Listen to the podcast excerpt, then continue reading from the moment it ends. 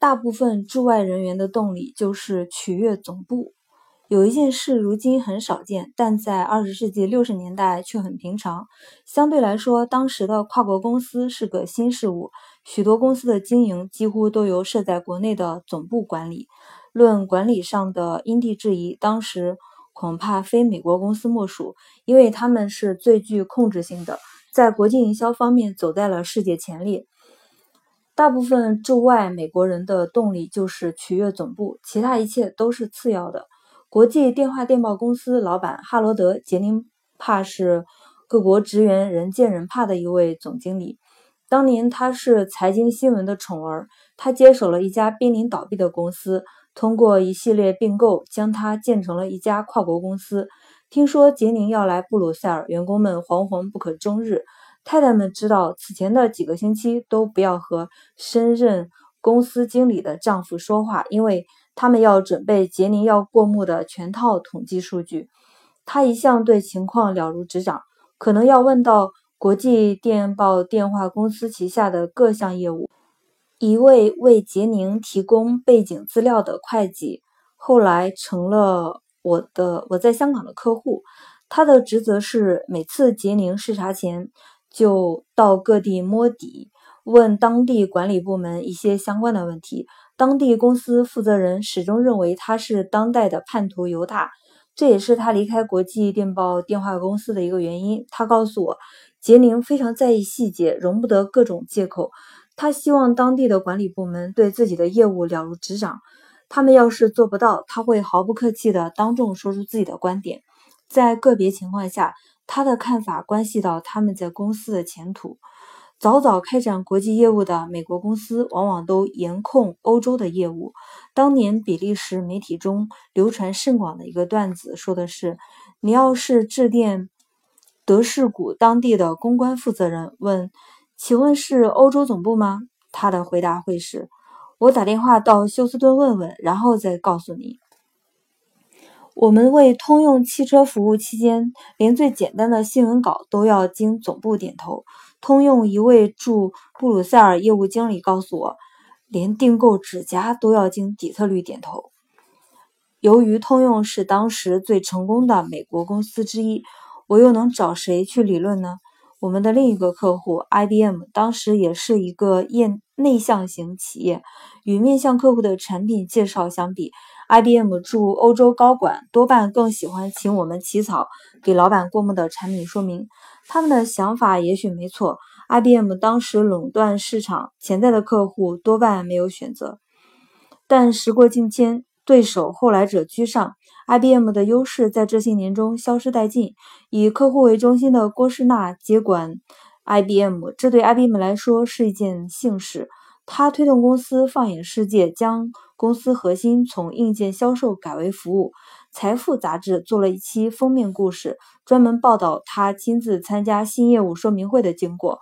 在他的领导下，IBM 很快回到了他认为应该走上的正轨。被总部牢牢掌控的莫过于日本人。为日本人公司写新闻稿，往往是犯傻，因为等到他们批复。在东京一向是需要集团讨论通过，新闻往往都成了历史。像我们这种总部设在布鲁塞尔的公司，要入乡随俗，接受比利时的法律制度。比较幸运的是，美英美人是在英国普通法下长大的。比利时法律以拿破仑法典为蓝本，我认为法典大概是拿破仑极其恼火约瑟芬的时候制定的。嗯，注。约瑟芬是法兰西第一帝国皇帝拿破仑·波拿马的第一任妻子，法兰西第一帝国的皇后。按拿破仑法典，凡事都要求严密，凡事都要成文。那次与通用电气打交道，其过程令我们错愕。当时我们公司蓬勃发展，需要扩展业务，适逢他们要裁员，于是我们与他们。的办事处主任达成口头协议，接收他们多出来的空间。由于我们要在一个月后才续租，他建议我先拿房子着手安装电话，增加的设施以后再合并到新租期中。但他不知道母公司打算将这些办公室拨给另一个部门。我们花了不菲的代价装好了电话，却接到办事处主任的通知，说他们现在打算保留这些办公室。我指出，我们有约在先，我们这么做经过了他的同意。他们的律师直截了当地指出，按比利时现行的法律，塞缪尔·戈尔德温的口头约定不抵成文的文件毫无不妥。我不惜孤注一掷，到巴黎通用电气欧洲总部讨个说法，请他们再做考虑。他们客气地表示同情，但解释说法律归法律。于是我们自掏腰包拆了电话，搬出了这栋楼。我们为当时全球最大的叉车制造厂克拉克设备公司制作了送给分销商的挂历，挂历在布鲁塞尔印刷，再运到世界各地。一个月内，我们收到许多来自世界各地的投诉。由于装订不当，有些挂历脱页。我们致电印刷厂，但没有得到满意的答复，于是诉诸法庭。法院派了一位专家来见我们，他说要看包括远在巴基斯坦和新西兰在内的。每一份有瑕疵的日历才能下结论。他告诉我们，查看了每一份挂历后，他才能确定有瑕疵的挂历占印刷总量的比例。我们将按这个比例获得赔偿。比利时不理会企业的苦楚和遭遇，也不承认日历的价值只在出版的当年，不提供调换，也全然不顾有些瑕疵日历下个月就要销毁，甚至不承担退货的运费。前期的制作费用怎么办？怎么算？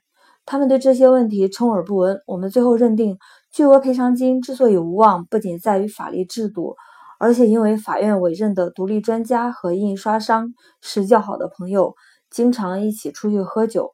所幸客户和我们一样，总部也设在布鲁塞尔，体谅我们的难处。我们归还了这项业务的赚头，客户也没再追究。第二年，他在营销方案中删掉了日历这一项。